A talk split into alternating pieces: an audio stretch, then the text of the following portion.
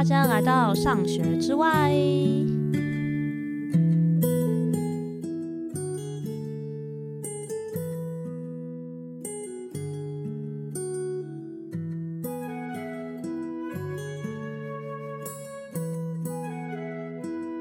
嗨，大家好，好久没有回来录音。我现在人，我们一家人已经回到台湾喽。嗯，那也是要先跟跟大家说一下，其实在。美国，待在美国最后三个礼拜呢，鸟仔因为一些身体问题，所以停更了一阵子，无论是 Instagram 还是 Podcast。最后这两周，我们终于好像有在那个台湾安定下来的感觉。然后我现在是会一次待很久，非常开心。我们冬天基本上都会待在台湾。虽然这阵子没有跟大家好像在公开的平台曝光，但我有完成了一些事情。就无论是我在华盛顿大学那边的科技思考课已经告一个段落，然后另外一点是呢，我在上一周上周日和翠妍一起完成了我们拖延症的时间管理讲座，耶！然后我觉得。整个的 feedback 就是整个来参与者给我的回馈都非常的好，然后也让我觉得很感动。就是谢谢大家让我知道说，哦，原来我们我在学习科学这边的一些技技术还有领域的东西是可以真的帮助到大家。所以今天呢，鸟仔要继续延续我们拖延症的话题哦。但这也不是只有拖延症。呃，惯性拖延症的人会遇到的事情，那这也是来自于我咨询的个案里面，我近期有看到的。我 我其实非常，就是因为我们最近的个案有非常多人是转职者，或者是要跨领域的人，我都很 respect，我都觉得你们好勇敢，因为转职真的是一件很困难的事情，所以他要有真的很足够的勇气。很多人是破釜沉舟了，真的把工作辞了，现在很专心的在转职，但就是因为他。很困难，所以你可能会有拖延症。这件事情是非常正常的，只是对于我看到的很多呃我的遇到的个案来说，他们对自己的拖延其实是非常不能理解的，就是会对自己非常的失望吧。因为很多人都是可能长期在自己很不喜欢的环境里面，比如说做自己不喜欢的工作。或者是说，我已经下定决心要改变我的生活，结果我破釜沉舟，我可能放弃了原本比较稳定，但我真的不想再继续待在那个环境里面的地方。我放弃的时候，我出来，我竟然拖延。很多人会觉得说，我明明就朝着我的理想和热情去前进，为什么我会拖延？所以就会对自己的评价，或是对于自己的嗯感受，就是会很负面、很失望这个样子。但我这边还是想要跟大家说一句，这件事情。转职这件事情，或者是你辞掉一份工作，你去找工作这件事情，都有充满着极大的不确定性。它其实真的要有非常高的勇气和抗压性，你才可以真的在这个过程觉得很舒服，或是你在这个过程觉得很安定，这本来就很难。那第二点是，如果你是转职，你是跨领域者，无论你喜不喜欢这个东西，但是你脱离了你原本的舒适圈，你走进去一个。而且你要把它视为一个新的职业的东西，就算它以前可能是你的兴趣也好，或者是说其实你觉得做这件事情很开心也好，但它要成为职业的时候，它都是一件新的事情，它一定有很高的学习需求。所以在一个你不擅长、你不习惯的一个高学习需求的一个领域里面，你会觉得很难，难到想拖延，这是一个人类非常非常正常的现象。嗯，那除了转职者之外呢，其实我有跟蛮多博士生合作过。那我也是很想要给他们秀秀，因为博士本身是一个非常难的一段训练过程。因为博士的训练过程就是要去解开还没有人解过的学术问题。如果已经有人解开了，那你就不用做了。真的，你的学术贡献一定要是每个人解过的。所以，这他们的工作性质本身就是要做很难的事。嗯，所以我也遇到非常多的博士生，可能在完成他们的论文、完成他们的学业的过程中，会遇到很多挫折。那拖延症也是很常见的一个现象。所以呢，我们今天要讲的主题就是，如果事情太难了，让你拖延要怎么办？要怎么办呢？其实就是让你的任务变得更简单。好，那这个其实呢，就是在上礼拜日在跟翠妍合作的那个拖延症时间管理讲座里面有谈到，还蛮多，还比较深一点的内容。那我们里面就有提到说，嗯、因为时间管理嘛，基本上你就是在安排你的任务，安排你的行程。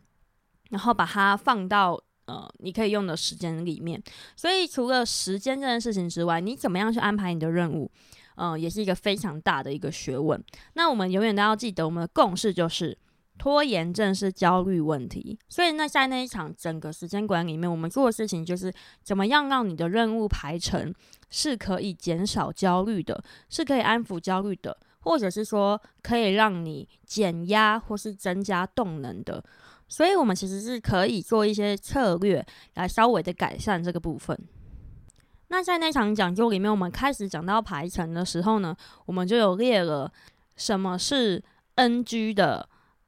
子弹任务就是什么？是一个很 NG 的任务。如果你要把它放在你的时间管理里面，那里面有两个重点：第一个就是没有目标的任务；第二个就是没有标准的任务。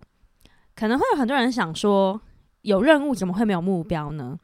比如说，有可能会有人要转职，那他要找工作，他的目标就会在他的那个行事历上面写说：“我今天要把履历的某一段写出来。”诶。这件事情很 NG 哦。再再讲一个例子，比如说我在做讲座好了，所以我要说投影片。那我今天可能十点到十二点，我的任务我写说我要把投影片的前十页做出来，这也非常 NG。那我也有遇到有人，就是他可能要念英文，那他的可能他本周的目标是我要把考古题第一份写完，并且一题一题订正。哎，那结果当然是没有做完哦，因为这也是一个非常非常 NG 的一项任务。那要怎么样让你的任务不 NG 呢？一个很很大的重点就是你的目标一定要够明确。大家可以试试看哦，你可以打开你的笔记本，如果你也有排程和设定任务的习惯，如果你第一眼看到你的任务，因为你现在比如说就是十点了，好，我要看我十点要做什么。如果你看到那个任务的瞬间，你不知道，你没有办法知道你现在马上要做什么事情。就是说，如果你要想一下，比如说你看到你，比如说你把你看到说，我今天要把履历写完，你还必须要去想说，哦，我要把履历写完，我还有哪些部分还没有写，而且我可能要去想我的排版，我可能要做什么事情比较简单，有些事情太难了，等一下再做。如果你会经历这个思绪，感觉很像一团浆糊的这个过程，就代表你的任务没有没有明确目标，所以就是说。其实每一个任务里面，它很可能都有一个再去拆解的空间。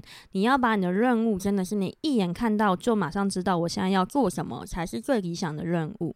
比如说，我们以刚刚那个英文学考英文考试要准备英文考试那个为例，如果如果说你的任务是要把考古题做完，这个很 NG 啊。为什么？因为你考古题里面有很多题型诶。而且你在准备考古考古题的过程中，你要准备什么？你要准备单字，你的单字量要够大嘛，对不对？你要背单字。那第二点可能是你还要记得文法，学文法的方式跟背单字可是不一样的，因为文法需要理解哦。那还有阅读这件事情，你的阅读速度的训练，这又跟单字和文法完全不一样。那如果你英文考试还有听力怎么办？如果英文考试还有不同的题型，像是可能有翻译。Oh my god！所以这一些部分，你到底要做哪一项？你到底要专注在哪件事情？你你目前的这个我我要把考古题写完的这一项任务，就是完全不清楚，所以它其实根本没有目标的参考价值。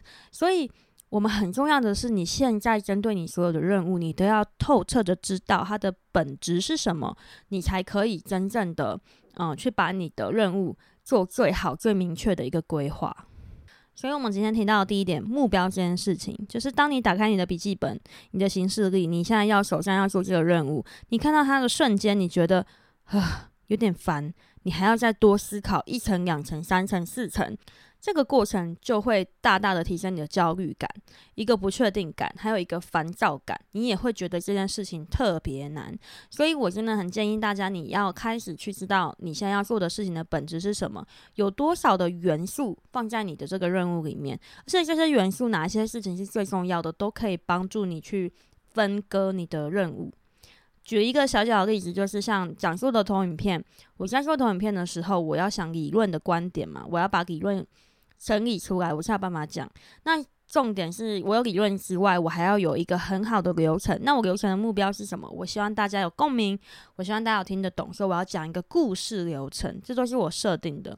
那还有练习互动，也是讲座很重要的一个部分。那当然是投影片，所以一定有视觉呈现。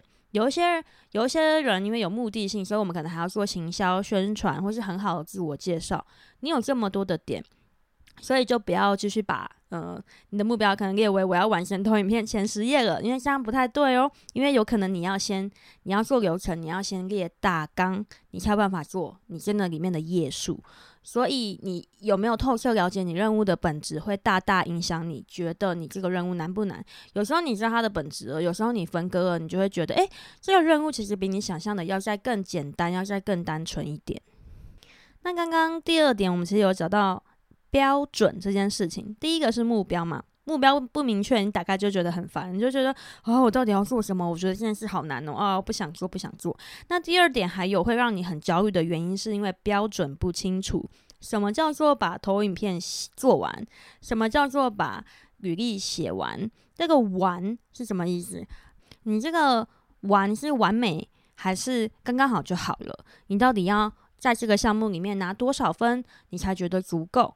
如果你没有去设定这些东西的话，其实你根本还没开始做，你就会有一个不太舒服的感觉，因为你不确定。不确定感也是拖延症一个很常见的焦虑感的一种形态，因为你觉得不确定，你根本不知道你这两个小时内能不能做完的话，你就会很容易不想做，因为你已经预期了一个有可能不好的结果。但如果你很明确的告诉自己说：“哦，原来我今天投影片。”的大纲我要写完的意思是，我要把我现在已经有的想法照个顺序排序，就只是这样而已。那可能有一些想法还缺了，比如说你可能要完成一整个投影片，你有某一个理论现在还不是很清楚。那也没有关系，因为我设定的是我把我现有已经确定的想法和理论做排序。那可能你有缺的部分，那这件事情这个缺的部分我就不会放到我现在的任务里，因为它应该是另外一个任务。我就需要再设一个另外一个任务，跟自己说，我有个任务是把我现在缺的这个理论去搞清楚。但是当我现在在做这个大纲，我写完大纲的这个任务的时候，我的完成的意思是我不包括。我还没有搞清楚的理论，但是我搞清楚的理论和想法，我包进来排序，其实这件事情是会变得简单很多，在你的能力范围内，那你很有可能就会愿意去做这件事情。好，那我们来讲一下最后一点哦。最后一点是想要跟大家介绍一个开放式任务的概念。如果大家刚有听我上一个例子的话，就是我说，呃，我做我说我要把大纲写完，可是我有可能我这个大纲里面我的三个理论，我有个理论我还没有完全搞懂耶，所以我可能在做大纲的安排的时候，我会有点担心啊，因为如果我要把它做完，可是我还有一个小小的元件卡住我了，那该怎么办呢？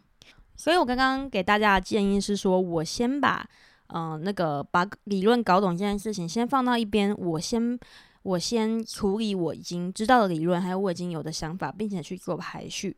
我为什么要这样做？因为处理理论这件事情，把我还没搞懂的理论去搞懂这件事情，它其实是一个偏向开放式的任务，因为其实你还不太知道它的边界在哪里，你还需要做搜寻，你还需要做发想，你你是。发想之后才能收敛嘛，所以这个过程其实还是一个开放式的。可是如果是把你所有已经有的理论和那个想法做一个排序的话，这个任务它是一个比较封闭式的。我其实已经有东西了，我就是把它归类，我就是把它做一个排序，这样子一个流程的处理。这个东西是一个比较封闭的。所以如果你把封闭的任务跟开放的任务放在一起，他们就会。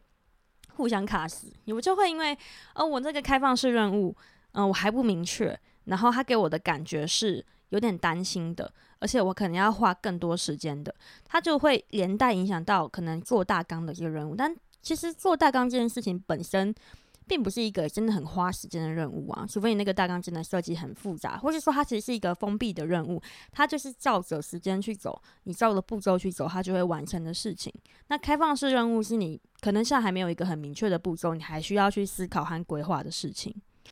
那开放式任务到底要怎么样去处理，可以更有效率呢？呃，我们今天没有讲哦，不好意思，因为那个就是另外一个议题了。但这边也是在跟大家说，其实我们每一个任务啊，它可能都有一些属性，比如说它是封闭型的，还是开放型的。如果你把它们两个混在一起的话，那你就会很痛苦哦，你就会觉得我的任务每个都好难。但其实如果你把封闭跟开放分开，而且，我跟大家说，就是开放型任务，其实我觉得不没有那么多，就是。你也可以控制它的数量。开放型任务可能是在前期的时候比较多，然后到后面实做的时候，开放性任务会减少。但如果你总是把开放的跟封闭的放在一起，你就会觉得你全部的任务都超难，你全部的工作都超难的。但如果你把它分开，你就会发现，诶，其实有很多很简单的事情，我是可以先做完。那你那个开放式任务的部分的话，你处理它的压力就不会那么的大。好的，那我今天已经跟大家分享了，那也是因为来自于我许多个案，嗯，我看到大家的学习历程，我觉得大家真的非常努力，但是有时候可能对于任务的本质，或是我们已经长期的学习的习惯，嗯，我们其实在学校学到的不太，就是他们不会教我们真怎么样真正的去理解，比如说考试啊，或者是不同科目他们的本质是什么，所以在处理自学这件事情的时候，会遇到很多的盲点和不顺利。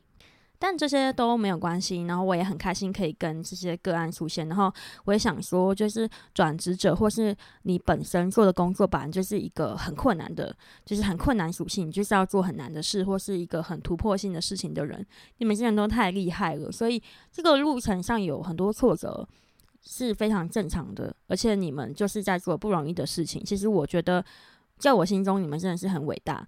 那所以我觉得，如果你们遇到挫折的时候，真的不用给自己太多的压力，或是觉得自己怎么好像，嗯、明明就是做想做的事情，然后还这么的没有用啊，或是能力不好。其实愿意做这些事情的你们，能力就已经超好了。所以我希望大家可以继续加油。那如果大家在处理自己的任务的时候，也有像我上述说的一样的问题，其实你看你的任务的时候。呃，我我真的不知道目标在哪，我会我会一团浆糊，我会有焦虑感，会有很烦躁的感觉。那这边可能都还有蛮大的空间，可以去帮助你做排程和时间管理的处理哦。那我都很欢迎大家有需要都可以来找鸟仔，我们的学习咨询还是一直开放着，我在这边等你们来跟我分享你们所有在学习路上遇到的问题。好，那我今天的学习咨询日记分享就到这边。那如果你觉得这一集对你来说很有帮助，或是你有你你有一些朋友，呃，目前也在上类似的人生阶段，那就帮我分享这一集给需要的人吧。那我们就这样哦，我们就下次见，拜拜。